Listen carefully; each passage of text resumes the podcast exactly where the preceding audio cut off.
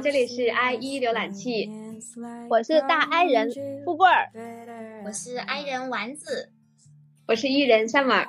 这是我们第一次和大家见面。然后是因为呢，我近期遇到了一个问题，作为一个三十五加的大龄未婚女性，被告知裁员这个事情，所以今天就想跟大家聊一聊这个内容。大概的情况是这样子的，就在这个公司当中，我已经嗯待了十年之久，然后在这十年过程当中，部门的领导对于我的工作的态度以及工作的能力都还是比较认可的。但是在前几周的时候，我突然之间收到了我的领导去跟我的谈话，告诉我说我的工作能力无法胜任现在的工作，然后所以公司是希望我呃主动离开，这就很离谱呀！就是怎么可能一个工作十年的呃员工，然后现在被告知无法胜任呢？我介绍一个背景，今年来讲呢，就是领导们换届，就是相当于高层的领导，新领导当中只是单纯的做这个工作汇报，然后其他的工作的交集不是很多。当时也非常的疑惑，为什么领导会对于我有一个这样的判断？你是指跟你提出让你离职的这个领导，他对你的工作其实没有很多交集，也没有看到你很多工作表现，但可能还是直属领导。跟这个领导他们之间有一些信息的互换吧。现在的这个行业跟经济的情况，其实裁员这个事情，我们好像也都见怪不怪了。我所在的行业也是这两年一直都在裁员，而且明年也仍然是有裁员的计划的。但是如果说裁员只裁一个的话呢，这种就比较少。但是不管是一个还是一批，其实这个就是啊，就是一个。三十五加女性在职场中遇到的一个很大很大的坎坷了。Summer，你接到了领导的谈话，你觉得你的心情是什么样子的？我在接到领导谈话的那一个瞬间，我突然之间就感觉情绪当中他会有一个异有一个异样的感受，然后我就刚好去做了录音这个动作。我觉得这个事情当中。嗯，最开始的影响其实就在于情绪波动当中会有一个自我否定的状态。我从过了几周平复了情绪，回头看这个事情，我觉得我当时做的比较正确的一个事情就是，嗯，第一，我提前开了录音，就是不管能够录到什么样的内容，我至少先把这个信息录下来了。第二，在那种环境下来讲，我一直告诉自己要要控制情绪。为什么你会有这么这么笃定明确的这种做法呢？以前的时候，我我其实不认为这个事情会发生在我身上。我我对于自己的工作能力，或者是说工作态，至少工作态度来讲，其实是有一定的认可的。所以我一直都不会认为这件事情能够发生在我的身上。但是当嗯，当他跟我发了一这样的一条微信叫我下去的时候呢，我不知道就像是自己的第六感这种，突然之间就反映出来，就是有这种危机的感受。所以，我还是觉得，其实大家一旦有这样的感受的时候，还是应该要做去去做这个这个相关的去准备的。虽然我现在其实也不知道我应该怎么更好的去处理这件事情，但是我觉得第一个，嗯，就调节自己的情绪这件事情，其实给我相对来讲，这个事情的处理是有一个比比较好的基础吧。那我觉得你非常厉害，就是。一般人遇到这样的事情，第一反应肯定就是很心慌、很无助。但是你，你特别理智。像这种情况，就是我会提前很久很久就开始有一种直觉，就感觉这事情一定会发生在我头上。那我可能跟你们是不一样的，你们一个是凭直觉，一个是你你你自己就已经就是自己给自己加感觉了。但是我呢是什么呢？我是根据我们行业的实际情况来判断的。就是哎，我们今年有没有裁员的名额？有多少个？然后我就在，我就会算这多少个里面会不会有我。然后我从这些情况里面判断我会不会被裁，然后我要做什么样的准备。我可能是这样的一个情况。我们公司是那种比较有计划性的，比如说今年要计划要多少个，然后嗯，这一个季度这多少个里面要完成百分之多少，是按这种进度来的。我始终认为这件事情。嗯，对于我们职场三十五加的女性来说，是都会面临到的一个问题，所以我们就是可以设想一下，当那一天来临的时候，我们可以做点什么。其实我跟 Summer 差不多，也是在这段时间也是经历了一个比较类似的状况吧，就是啊，我的情况的话是刚刚产后，呃休完产假，然后回归职场。目前我已经回归职场一个月整了，呃，但是在这一个月回归职场之前的十五天的时间，我也收到了公司通知我调岗或者是劝退的，呃，就是这种谈话吧，但是不是很正式，就是提前微信里啊或电话里这么沟通的事情。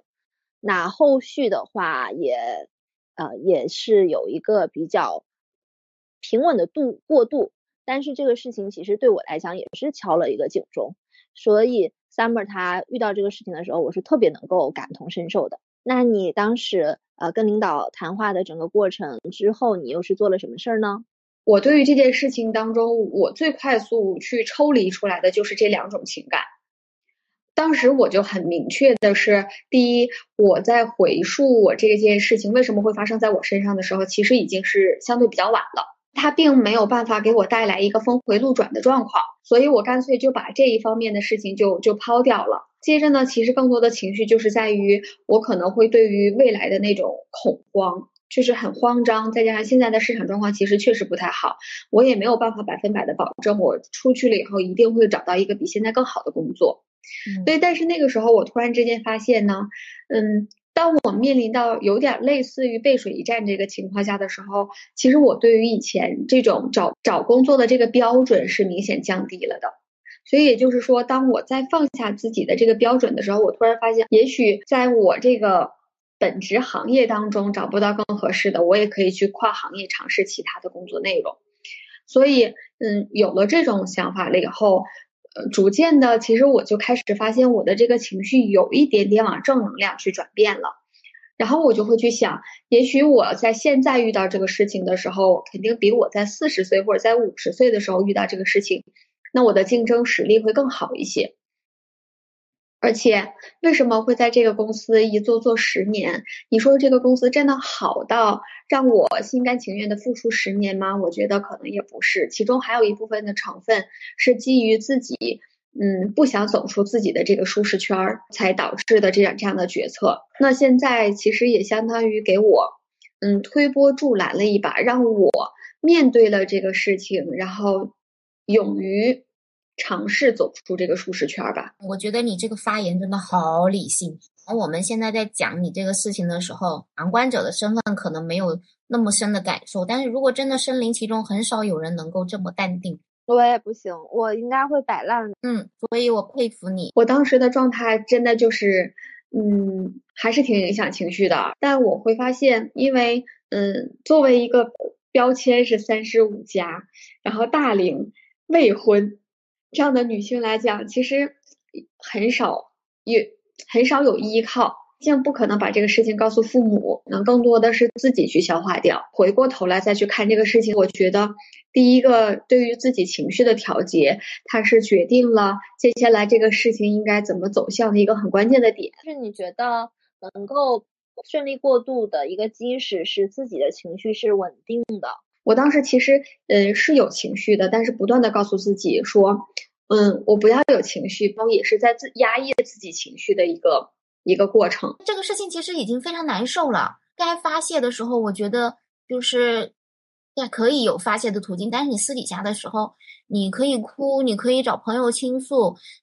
都可以，不必要非得压抑，那要不然你这得多难受啊！可不像一个大艺人呀。人都是这样子的，就是当你不能去攻击对方的时候，就是你受到了伤害，你不能攻击对方的时候，你就会转向攻击自己。我们要跟女孩子说，不要压抑自己的情绪，要不然你不就是乳腺结节、什么子宫肌瘤什么都来了吗？要学会倾诉，这也是 I 人的一个很大的不擅长的事情，可以慢慢消化，消化完了就好了。但是我觉得很多东西还是要跟人家倾诉一下，讲一下，可能讲出来就好了。什么乳腺结节呀、子宫肌瘤啊、卵巢囊肿，不都这么来的吗？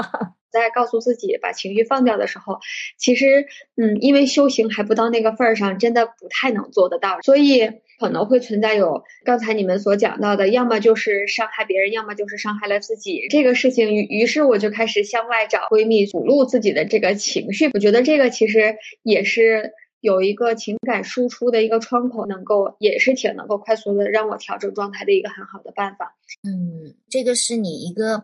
对待自己内在情绪的一个处理的一个过程。除了心理的一个活动，那我们可能更要回到现实这个层面。那公司是有明确跟你谈裁员跟赔偿，还是说他只是想告诉你这个事情，然后让你自己去离职，主动去离职呢？他跟我说的意思是说，我的能力不足以胜任目前的这个岗位，以及公司的要求，建议我主动离开。那其实翻译过来这句话的意思就是说，公司想要辞退你，但是不想给你一分赔偿。同样哈，也燃起了我的斗志。年头对待长期的老员工还有这种方式，一分钱都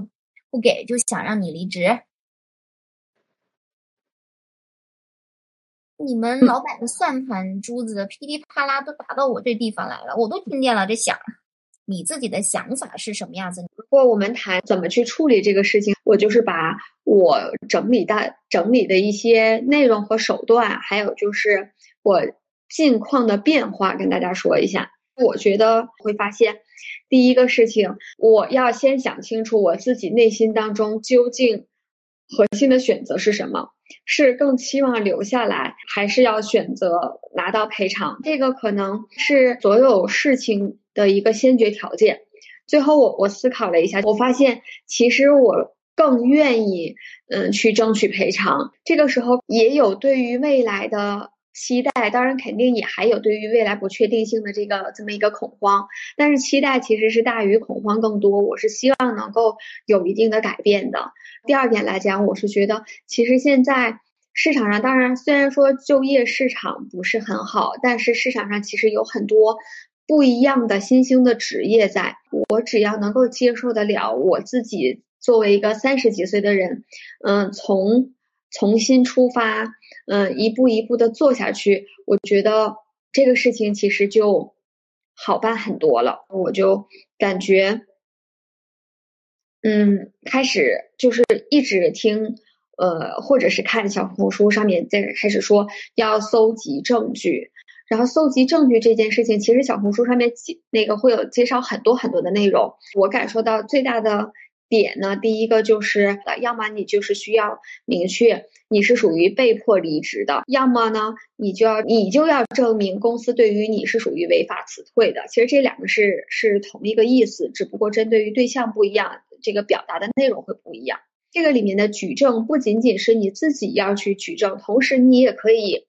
提出，嗯，让公司举证，是不是恶补了劳动法？说到这里的时候，我还推荐一个热线电话，是幺二三五七还是什么内容？作为一个法律咨询热线，它是一个公益的法律咨询，你只需要说出你的诉求，它就可以帮你去分析，甚至会有公益的律师能够支持你，然后还有一些心理疏导的这个这个内容。你说的这个是广东省总工会发的，叫劳。工会的专业律师，二十四小时解答有关劳动报酬、劳动合同、工伤纠纷这些劳动法律的问题。这个电话是幺二三五幺，就是这个。我觉得这个也是在我这接近小一个月的时间过程当中，给我一个比较大帮助的。由此可见，现在公司辞退员工或多或少涉及到违法。就是针对于公司和我们，我们是属于弱势群体的一方，对，可能是这种情况是很普遍的。呃，因为呢，就是像呃我所在这个城市，我们的那个呃工信局就对各个呃协会就发了一些公文，就是要协会里的民企呃私企都去呃主动的申报自己是什么优秀民企，就是对于用人上。特别的规范，没有这种情况出现，让他们先做一个承诺。然后呢，像是呃我们这边自贸区的话呢，就举办了很多场呃法务方面相关的讲座。就是其实政府也看见了这个现象，这的确是一个现象的事情，不是个人的事情，所以千万不要去 PUA 自己，尤其是现在经济环境特别不好的情况下。裁员真是一个非常普遍的现象，所以第一个，嗯，不是去否定自己；第二个，是我们积极去找，呃，路径去维护自己的一个合法权益。对，我们其实如果说都很不幸的遇到了这个事情，其实想的就是怎么样度过，怎么样能让自己的日子接下来度过，快速的把自己的精力往往拿到赔偿和就是呃让。继续继续有继续赚钱方面去考虑，对，陷入情绪当中，可能在回回过头再看，有可能这就是一个很不划算的事情了。所以，呃，Summer，你在做这个事情这么快速的，能有这么理智的一个呃开始处理和反击的动作，就是挺棒的，真的非常棒。嗯，我第一次感受到这么赤裸裸的 表扬。但是你真的很棒，嗯，而且你都没有，你都没有找我们哭过。确实，但当时我觉得，一个是自己也稳定住了自己的情绪，然后第二个是我可能个人会觉得。这这个事情本来就已经不是很好了，然后不想把那么多糟糕的情绪再传输给你们，嗯，你们肯定也是非常替我担心的，就不想也让你们会受到影响。不是这样的，你又不是那种日常负能量的人，就你找我们的时候说的时候，肯定是重要的事情才说的，所以，嗯，要跟我们说，就是需要我们的时候，你就得跟我们说，不是说你把这个事儿告诉我们以后，会给我们带来不好的负面情绪的影响。而且这个也是对我们自己来说是一个有警示作用的一个事情，就是你可能是现在已经有第一个遇到了这样的情况，那第二个可能是富贵儿，第三个可能是我，对吧？所以我们都有可能遇到这样的情况，也是做一个提醒。那是时候呃要给自己做一个未来职业的规划了，尤其是作为一个三十五岁以上的女性，那竞争力除非已经做到非常高层了，要不然。竞争力是逐渐走下坡路的，遇见这种情况真的是非常非常有大的可能性的。这个是我们共同可以共同来探讨、共同来去商讨的一个问题。确实，其实你说到的一个很核心的点就在于的是，嗯，当我们和年轻的小鲜肉们去去竞争的时候，我们可能没有没有体力上的优势，甚至于可能在知识或者在信息当中，我们也没有。百分百把握的这个优势的情况下来讲，我们的职业发展究竟应该怎么做？不要把自己的预期还是放在以前那么高的位置上。发生这个事情之前，我可能对于自己的这个职业规划来说，应该是我找到的下一份工作，所以应该是要比我这个现在的工作职位更高，或者说收入更高的。那这样我才有跳槽的必要性。嗯。所以这也是可能导致我在这个公司做了十年，然后依然没有愿意去离开的一个点。第一，没有找到下一家当中是达到了我这样预期的。然后第二个来讲，就是你在这个公司的时间更长，你可能会认为自己的人际关系是更加成熟和更加丰富的。但现在我对于这件事情。嗯，我当初可能是自以为我在这十年当中，在这个公司去积累了相对来讲会比较成熟的关系网，但事实上可能会在这个过程，大家是需要去思考一下，什哪一些人是对于自己是是真正能够帮助到自己。我觉得那些所谓的关系网来讲，它不应该牵绊住自己最终的一个选择的道路。依靠别人，我始终是觉得依靠不上的。说的关系网也好，除非是有你有利益能拿出来利益跟他交换，要不然你这关所谓的关系网，在这种时刻是用不上的。任何事情都得还是得靠自己。不是有那句话嘛，叫打铁还需自身硬。关系网倒不是说我在一个企业长期待着出不去的一个原因。我的情况，我也是一个呃，我们公司的一个老员工了，也待了很多年。为什么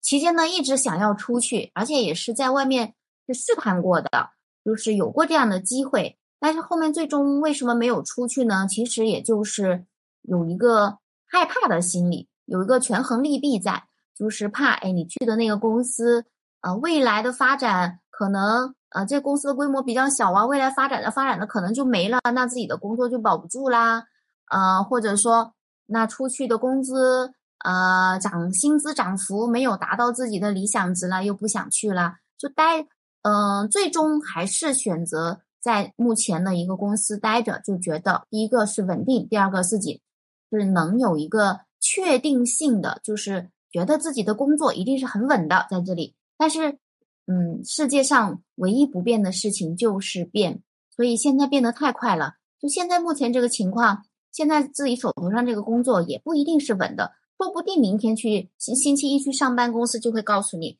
这边有一个裁员的计划，那你在这个名单里面。所以以前的想法可能没有经历这些事情的时候呢，以前想法，那呃，就觉得自己稳，但经历过这个事情以后，觉得自己是非常的，目前的状况其实非常的不稳的。唯一能让自己稳的，就是自己有一身过硬的本事。那我要思考的东西是，我如何能够提升自己的第二曲线的价值。如果再靠自己目前这一套的话，可能在市场上的竞争力不是很大。你刚才的这个说法，其实还真的是挺教科书的。在这个过程当中，会发现自己的可替代性还是相对来讲比较强的。我也思考过，就是为什么我会这个公司会选择让我离开，那可能不外乎他们是找到了成本更低的且能够胜任我这个工作的人。我在这方面其实是显得性价比不高了。基于这个点，可能它就会对应到你刚才所说的第二人生曲线。虽然我也没有找到这样的一个合适路径，但是我觉得要有这样的意识，其实是一个很好很好的事情。当我跳出来去看这个事情的时候，我可能会觉得，那为了生存下去，或者是为了还房贷车贷呀这些事情，那我是不是可以哪怕去摆地摊儿，看起来还是比较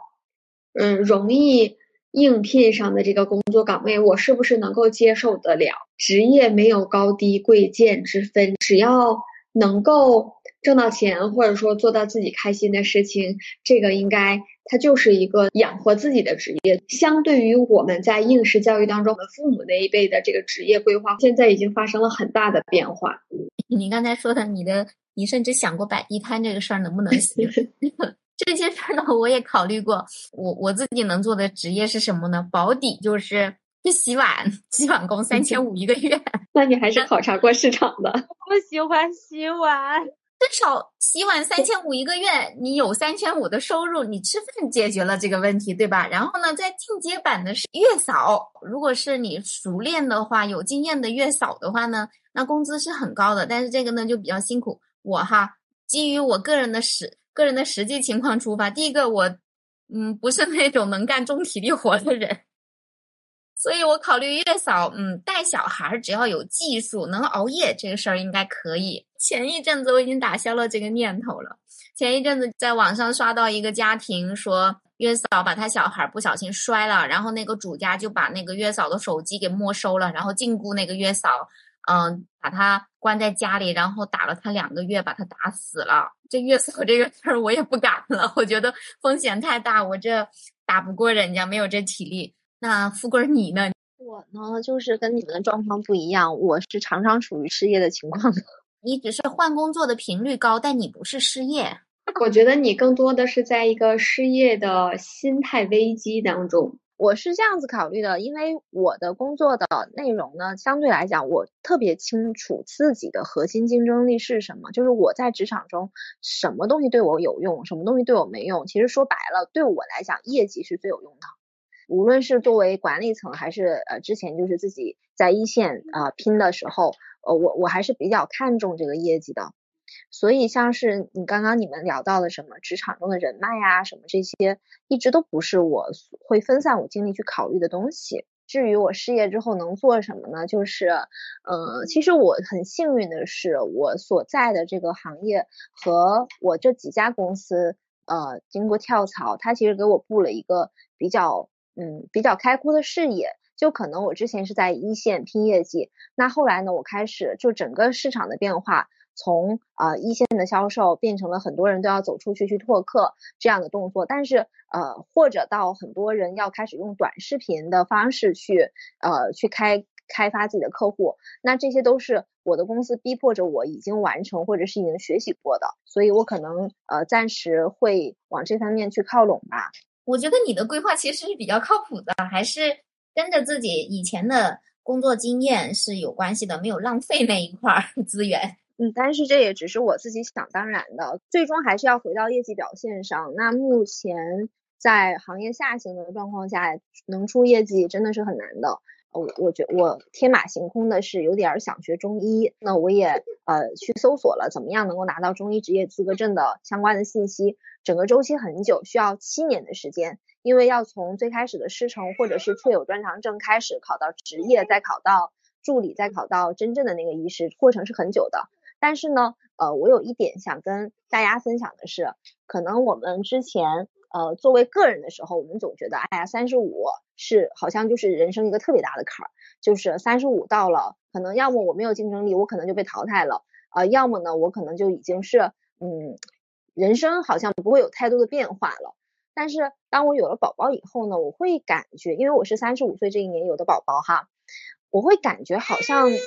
一切都重新开始了，哪怕比如说告诉我说七年以后，或者是十年以后。我可能会有一个怎样的变化？但那个时候我的宝宝是十岁，他还不老，就会觉得好像一切都有希望，就会变得一切都有勇气。包括在我呃产后准备回归职场的时候，我的领导跟我讲，就是也是有劝退的想法。我当时走进办公室，也准备好了录音啊，走进他的办公室跟他聊的时候，我是一点都不慌的，就是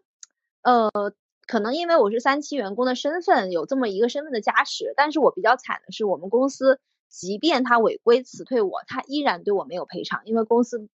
账户上就是没有钱嘛，所以我也很不希望发生这种事情。但是我当时走进去的时候，我是很很不慌，很淡定。然后他跟跟我聊完之后，我们就是给我的工作做了一个进一步的规划以后，我是觉得很有勇气的往下走的。这可能也是有了宝宝以后。作为母亲的身份，真的会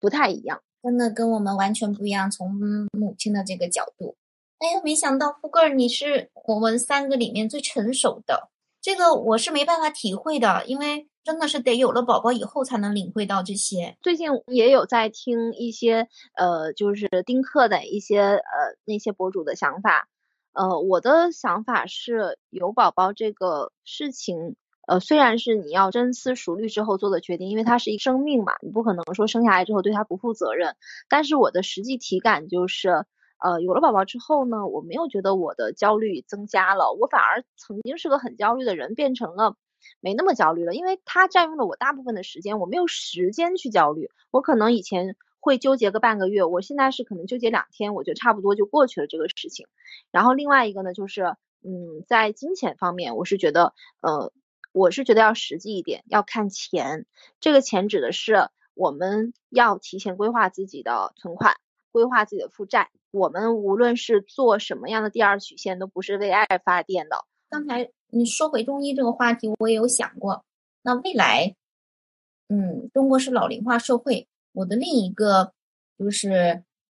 目标，就或者说我另一个有个模糊的规划，就是看看未来以后能不能服务于老年人。呃，健康养护这一些方面，我觉得都是可以的。我都是服务于人的那一个，因为你很多东西会被取代掉的，但是服务这一项东西是没有办法取代掉的。你机器人不能做这些，所以我觉得未来可能就是还是要在服务业这一块做功夫，而且尤其是养老产业的，要么就是宝宝，要么就是老人。中国已经进入老龄化了。有非常多这样的老人家有需求的，爸创造金钱价值最高的，他的工资比我和我姐手到手都高，然后人家不用上班，不用打卡，人家的这个体力还能服务给我们家庭，有钱有闲，对，所以他才是我们要服务的对象。但是他的钱他说了不算，他的钱得我们说了算。那 Summer，我想问你，现在这个事情，呃，你期待他是往？什么方向去解决，并且你给自己的一个解决的周期，你是怎么规划的？我期待的周期来讲，那肯定是越快越好。但事实上来讲，嗯，其实从这几个星期当中，也也算是属于我和公司在博弈的过程。当我向领导去反馈了我的这个想法，我还是希望能够继续在这个公司做下去的时候，公司采取的方式是给我的绩效打了低分。然后也就相当于扣了我的钱，而且我们公司绩效工资是比我们基础工资要高很多的，所以这个其实对于我的收入还是蛮大的影响。第二个月的时候呢，就给我打了更低的绩效分，然后直到现在呢，其实人力也没有来找我去进行面谈，也就是说，其实公司根本就没有跟我沟通相关赔偿这个事情，呃，一直是在通过这样的手段，呃，是逼我主动的离开，意图非常的明显。在这个情况下来讲，我觉得期望时间这个事情已经不是我单方面能够去达到的了。当我明确了我的这个目标，可能第一个方式，如果公司你嗯没有变化，或者是觉得呃这这个员工是一个就是硬钉子的话，那会不会采取这种不了了之的状态？我我觉得，嗯，我思考了一下，可能这种状态虽然不是我最期望的，那我也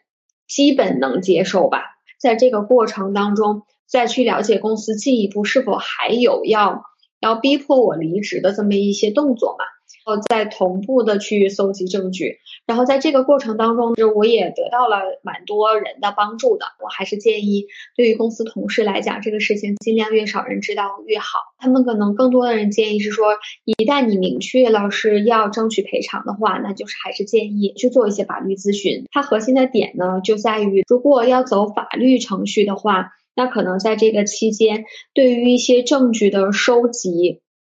更加精准。那一旦你的证据收集是很精准的，那其实也是给到公司它能够引导的空间是更小的。所以还是建议走这种法律咨询，更早介入。专业的事情交给专业的人干。再接下来，嗯，给给自己留了接近半个月到一个月左右的时间，看公司的这个动向。如果在这个期间还是会发现很很明显的这样的倾向的话，那我我就。会选择主动的去去找律师来帮我去解决这个事情。我们的权益一定是要争取的。我觉得不要担心说劳动仲裁或者是走法律途径对于你下一份工作的影响会非常的大。当你在现在不去争取了，那你接下来可能很多的事情，可能以后也确实是没有更多的勇气去争取了。肯定公司这种情况呢，要辞退你，你你必须得给人家合理的赔偿金额，你才能让人家走。而且我们如果没有拿到这个赔偿金额走的话，我觉得就是个冤大头，所以不能这么干。毕竟要生活呢，对不对？有这种感觉，这件事情有可能人力都不知道。你要不要去找人力旁敲侧击一下？人力到现在都没来找你谈过，是不是还没有领导觉得还没有到那一步？现在很这个状况就是很像是他的领导想让他走，让但是呢不想给赔偿，但是正常一间公司。他让一个员工走，不可能是这样的的节奏吧？就是有没有可能反向去推一下？我已经准备好了，领导，你什么时候让人力这边跟我谈啊？因为我们的目的是拿到赔偿，而不是在这儿恶心。你这个方式可以尝试，那我需要想一想怎么操作是会更更合适一些。人力其实是知道每个员工的绩效打分情况嘛。那一旦绩效打分打到这么低的时候，其实我感觉人力其也会清楚是有异动的。我感觉这个事情可能更倾向于是属于一个公司的策略，是人力也选择用这个策略去裁掉你。在领导没有发话的时候，人力是不会动的，肯定是领导安排了以后，其实就是他们领导想通过打低绩效的方式先逼他走，根本就不用走到人力这个流程。Summer 主动离职，那后面就跟人力就不用人力什么事儿了。你这个分析应该是更